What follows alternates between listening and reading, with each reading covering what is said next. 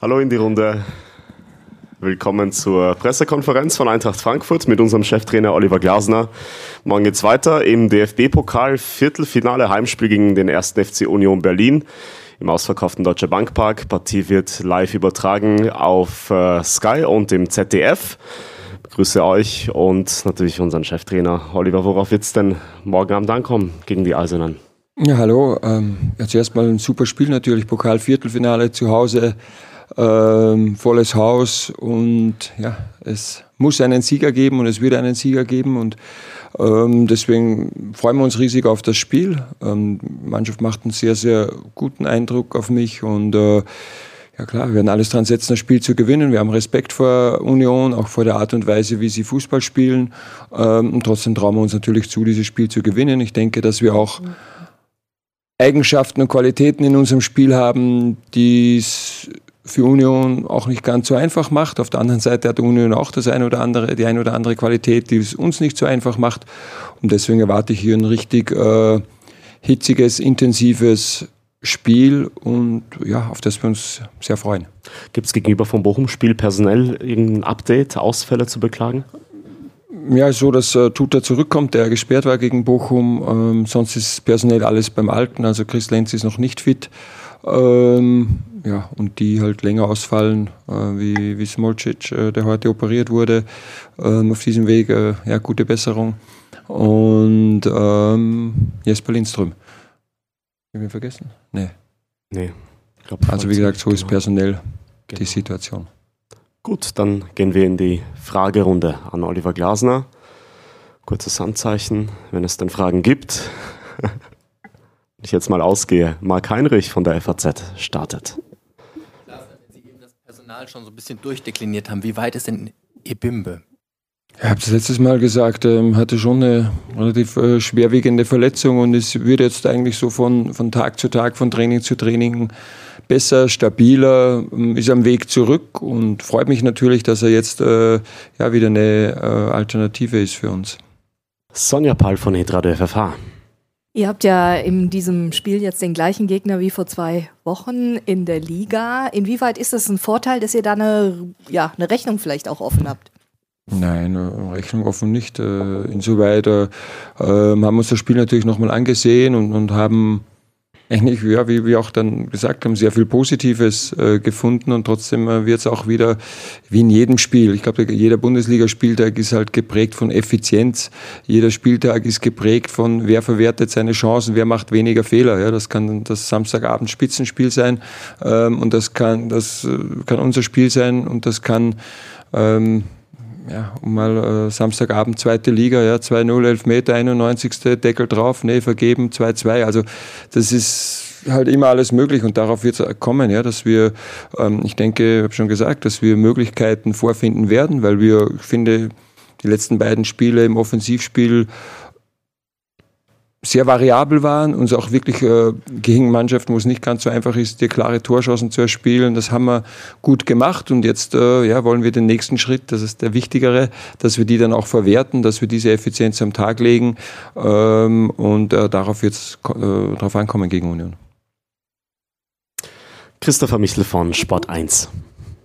Herr Glasner, guten Tag. Ähm, egal mit wem man spricht, das ist für fast jeden so ein Geheimnis, warum Union Berlin da weit, äh, so weit oben ist und irgendwie immer wieder diese Spiele zieht. Sie als Außenstehender so ein bisschen aus dem Business, wie sehen Sie das? Was ist das Erfolgsgeheimnis einfach dieser Unioner, dass sie immer wieder am Ende so oft ein Tor mehr im Kasten haben als der Gegner?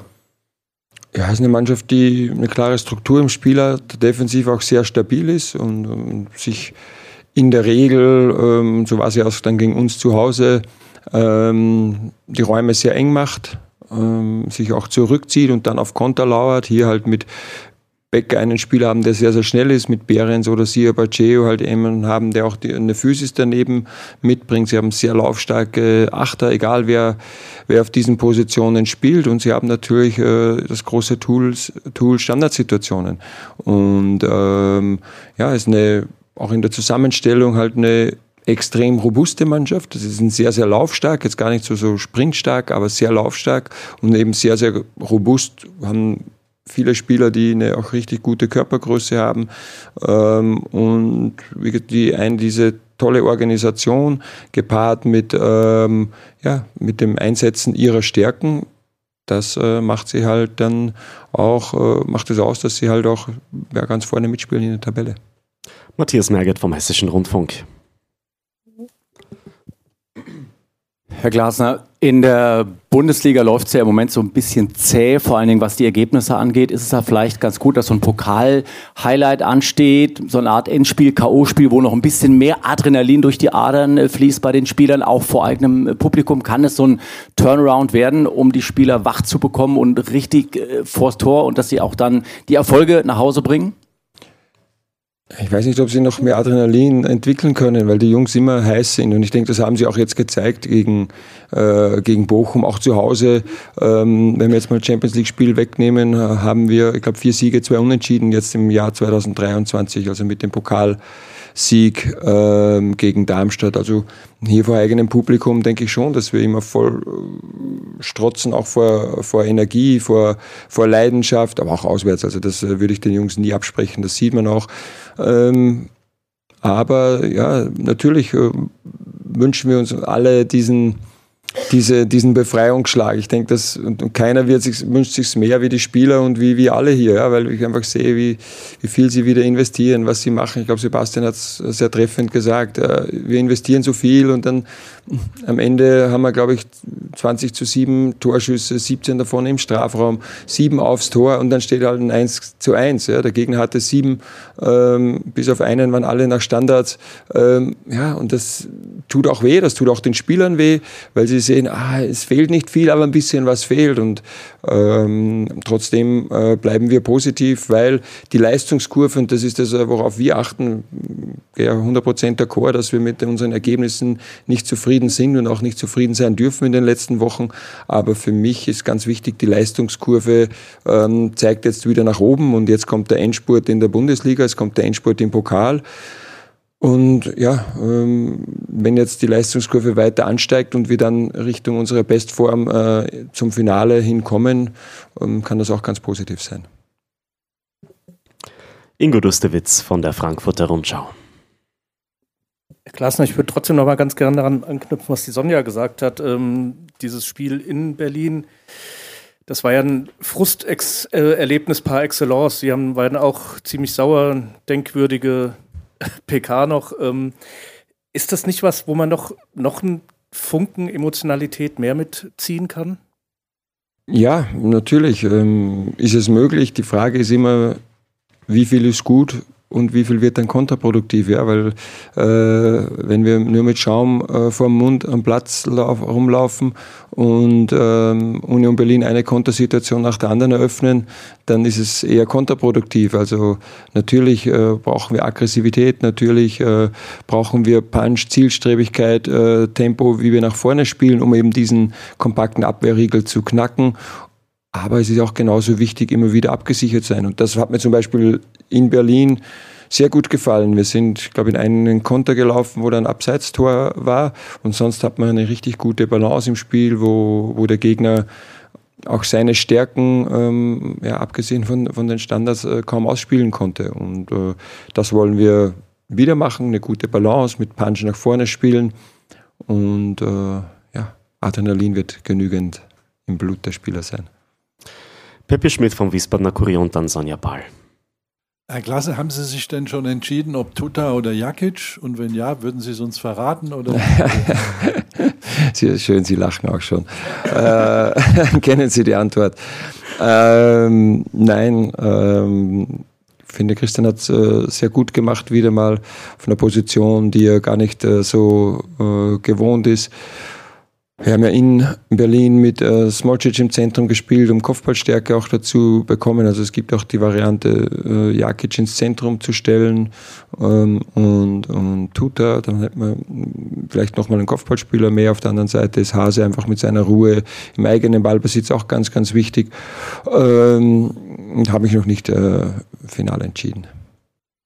Herr Glasner, Sie haben gerade gelacht mal wieder. Das kommt ja in letzter Zeit nicht ganz so oft vor, leider. Aber ist es vielleicht genau das der Punkt, den Sie jetzt brauchen gegen Union Berlin? Die Lockerheit, das Lachen, der Spaß eigentlich an so einem Spiel. Es ist ja ein Spiel, äh, ein DFB-Pokal. Sie haben es am Anfang selber gesagt. Alles oder nichts. Brauchen wir da den Spaß und die Lockerhaut?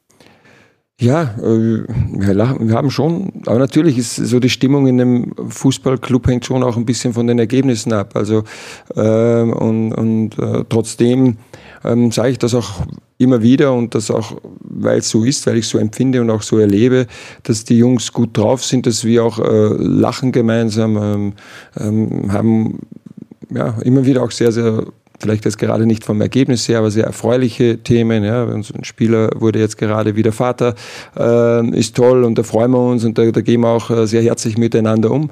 Aber klar ist, äh, wenn wir dann wieder vielleicht an die letzten Spiele denken, dann kommt wieder so eine innere Unzufriedenheit auf. Und äh, trotzdem versuchen wir immer ja, schon sehr analytisch mit der Situation umzugehen, ähm, was vielleicht manchmal unmittelbar nach dem Spiel, das ist egal ob Spieler oder Trainer, vielleicht nicht ganz so einfach ist, aber danach, wenn wir mal äh, drüber geschlafen haben und wenn wir uns dann wieder mit dem Spiel beschäftigen, dann geht es immer wieder um uns, um die Kernpunkte, ähm, wie können wir uns in diesen und jenen Situationen besser verhalten, was machen wir schon sehr, sehr gut. Ähm, auch jetzt, wenn ich als Beispiel nehme, ich finde, dass wir jetzt gegen Bochum sehr, sehr gut durchgekommen sind oft. Und dann aber wieder mal die Laufwege im Strafraum nicht ganz so abgestimmt waren oder wir den freien Spieler auch nicht gefunden haben. Ne, Gibt es eine Situation, wo Mario Götze im Vollsprint reinläuft und wir, wir treffen ihn nicht. Und dann ist es halt diese Präzision auch äh, wichtig. Und äh, das thematisieren wir dann also sehr, sehr nüchtern, aber wir, wir lachen auch und, und ich auch, weil ich habe jetzt gegen Alex Meyer mal einen Satz im Tennis gewonnen, also ich bin eigentlich gut drauf. Christopher Michel. Glasner trotzdem. Aber Entschuldigung, ich muss, weil Alex hört sicher zu. Äh, er hat gesagt, es ist noch nicht aus, es war nur der erste Satz. Herr Glasner, es ist trotzdem, wenn er jetzt hinguckt gegen Union und Leverkusen eine Woche, wo eine Niederlage jeweils so richtig wehtun würde, weil ähm, Pokal aus und raus aus den Top 6, wie groß ist trotzdem der, der Druck bei aller Lockerheit, die man sucht, ähm, auf die Mannschaft und welche Rolle spielt auch Sebastian Rode, weil man da ja in Sachen Rotation wahrscheinlich auch gucken muss, wo man die Schwerpunkte bei ihm liegt. Kannte er diese ganze englische Woche mit Startelf-Einsätzen bestreiten? Ja, jetzt sieht es mal gut aus. Also jetzt, wir hatten ja auch, wir haben ja Freitag, Dienstag, Samstag, also ist ein Tag länger immer dazwischen und das äh, sieht jetzt mal gut aus. Aber ich bin generell jemand, äh, der nicht negativ denkt. Ja, das ist jetzt, äh, wenn wenn ich mit dem Auto wohin fahre, dann denke ich mir auch nicht, oh mein Gott, was ist, wenn ich einen Unfall habe, sondern eigentlich gehe ich davon aus, dass ich gut dort ankomme. Und so gehen wir in diese Woche, dass wir gut da rauskommen.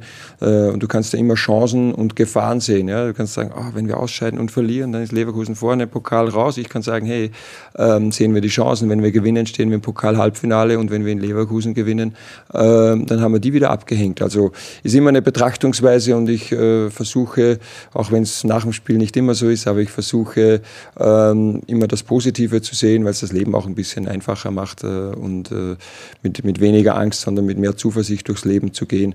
Und äh, ja, deswegen gehen wir diese Woche mit, mit Freude an. Die Sonne ist auch endlich mal wieder rausgekommen nach Dauerregen. Also wir fühlen uns bereit für diese Woche. Matthias, bitte.